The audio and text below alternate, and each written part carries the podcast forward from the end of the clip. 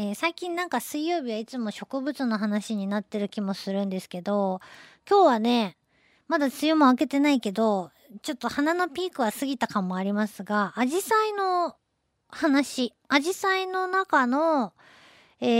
ー、学アジサイっていう、私は普通のアジサイより学アジサイの方がなんかこうスッキリしてて好きだなと思うんですけど、アジサイはこう 4, 4枚のね、こう花びらみたいなのに、真ん中にポチョンってこう、マリみたいなちっちゃい2、3ミリぐらいのマリみたいのがポチョンってあって、その真ん中こう十字が切ってあるようなね、そんな小さい花が、わーってマリみたいに、大きな全体、花がより集まって大きな全体ね、マリみたいになって咲きますけど、学アジサイは、その花みたいのが周りにだけ何本かちょこちょこちょこって生えて、その中心は、なんかこう、しょぼしょぼしょぼってした感じの小さい、つぶつぶしたのがより集まってますよね。見たことあると思うんですけど、あのー、本当の花はどれっていう話ですね。で、えー、そんなわざわざ言うぐらいなんで、本当の意味での花、花の役割、えー、を果たしているのは、学アジサイの場合、その真ん中、中心のしょぼしょぼしょぼってした小さいつぶつぶの寄り集まってるところなんですね。よく見ると、確かに、その中で、そのしょぼしょぼのしょぼってなった中で、小さい星型の花が平べったく咲いてます。あの、なんていうかな、花びらに立体感が、ふわっとした立体感とか一切なく、ペタってしたような星型の花びらが、開いてるのを見ることができるんですけども、全部が全部そうやって開いてるわけじゃないと。いうとこもね、全部開いてるの見たことないけど、その星みたいに開いてるのは、えー、いっぱい開いてるの見たことがあるんですね。で、何が言いたいかっていうと、じゃあその花の役割としては何なんだとえー、アジサイはそもそもどうやって増えるのかっていう話なんですけど、アジサイは枝をボスって切って、ね、あのー、刺しといたら、またそこ、それでつが、接ぎ木できるというか、またそこから一株増えるの簡単に増えていく植物ですけど、普通、自然界においては、そんなスパってね、枝が切れて、えー、離れたところにうまく刺さることとかないから、どうにか増える、増えたいなってなった時には、やっぱりね、アジサイも種を作るんだそうです。で、種で増えてるかどうかはわかりませんけど、アジサイにすごくよく似た、あのー、植物が山の中でも本当にあちこち点々と生えてるのを見ると、やっぱ種で増えてるんだろうなというのがね、わかります。ね。で、その学アジサイ、どうやって種ができるかっていうと、やっぱりね、虫がお手伝いしてるんだっていうことなんですよ。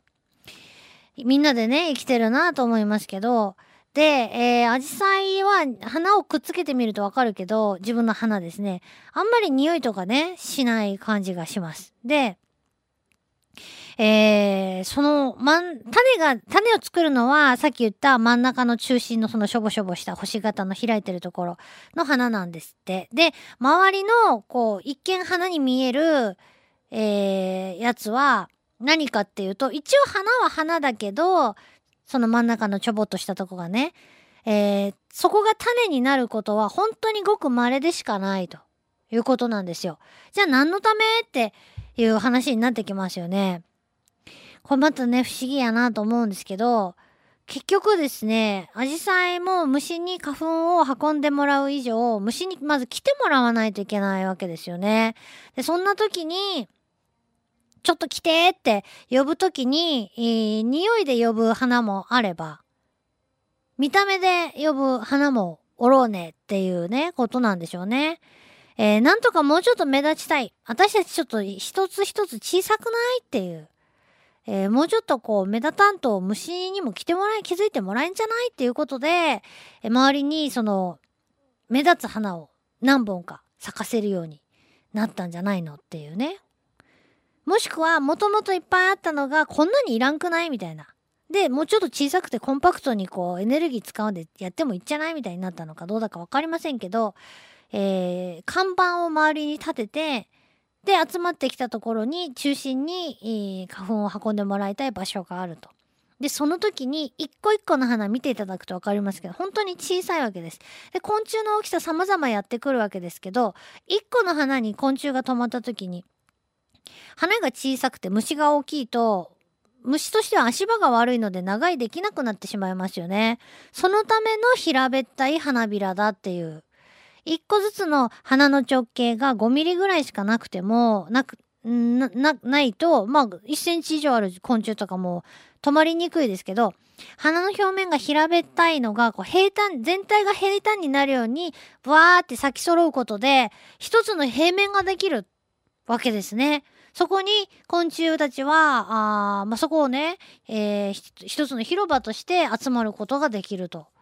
そういう仕組みになってるんだってことなんですよ。これはすごい巧みにできてるなぁと思ってね。一個一個は小さいけど、えー、みんなで、えー、平面を協力して作ると。ステージを作り上げるということで、えー、安心して落ち着いて、えー、昆虫たちに長居してもらえるようなあ仕組みを持っているということなんです。そうやって見たら小さい花は確かにちっちゃい花が一粒だけでとか一つだけでポツンと咲いてる花ってあんまりなくて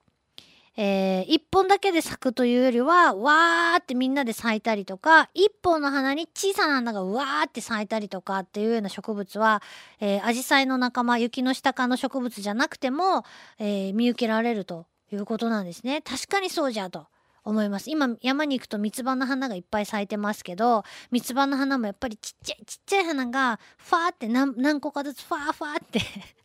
擬音語多くてすいませんけど、咲いて、えー、固まっているし、そんな花本当にいっぱいあるなと思ってね。和洋できとうなと思って。じゃあ最初から一個大きな花にすればいいじゃないとも思うし、もっと他の方法もあるだろうと思うけど、もっと他の方法があるだろうを採用してる花も現在、っていうか現実にあるわけなんで、たまあ、アジサイの中、学アジサイはそういうやり方を選んで、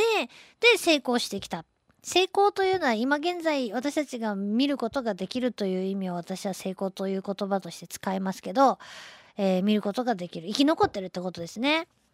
うん、だからいろんなそれぞれのあのやり方があるなと思ってだから植物を見る時も綺麗かとか、まあ、色とか匂いとかだけじゃなくて花の形とか大きさとか花びらの色とか咲く時間帯とかえー、そのもう本当にものすごく絶妙なちゃんと意味を持って、えー、開花したりしているんですねということが分かります。そうやって見るとね本当に想像の世界がどんどん膨らんで、えー、面白いなぁと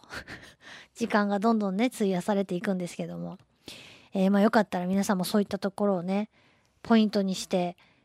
見てみてください身近に咲いてる花がね上向きに咲いてんのか下向きに咲いてんのかこれでなんで下向きに咲くのかなあこんな虫を呼びたかったんだとかねそういう風に定点観測してると見えてくるつながりっていうのがあるんじゃないかと思います。ぜひ楽しんでください。以上動物クイズじゃなくて僕らみんなで生きているでした。LoveFM Podcast. LoveFM のホームページではポッドキャストを配信中。あの時聞き逃したあのコーナー気になる DJ たちの裏話ここだけのスペシャルプログラムなどなど続々更新中です。現在配信中のタイトルはこちら。Words around the world 僕らはみんなで生きてるプサンハッラインミュージックプライマリー4ポッドキャスト君が世界を変えていく。ハピネスコントローラープラダケシロール。スマートフォンやオーディオプレイヤーを使えばいつでもどこでもラブ f m が楽しめます。私もピクニックの時にはいつも聞いてるんですよ。LoveFM Podcast. ちなみに私はハピネスコントローラーを担当してます。聞いてね